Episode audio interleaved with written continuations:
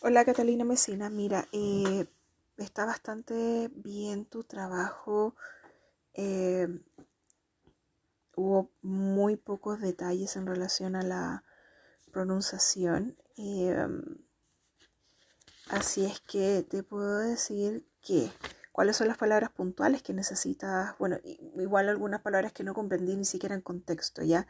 Pero cuáles son las palabras en general que necesitas practicar, que sería currently, institutes, related to, engineering, basic, continue, enhance, professors, ¿ya?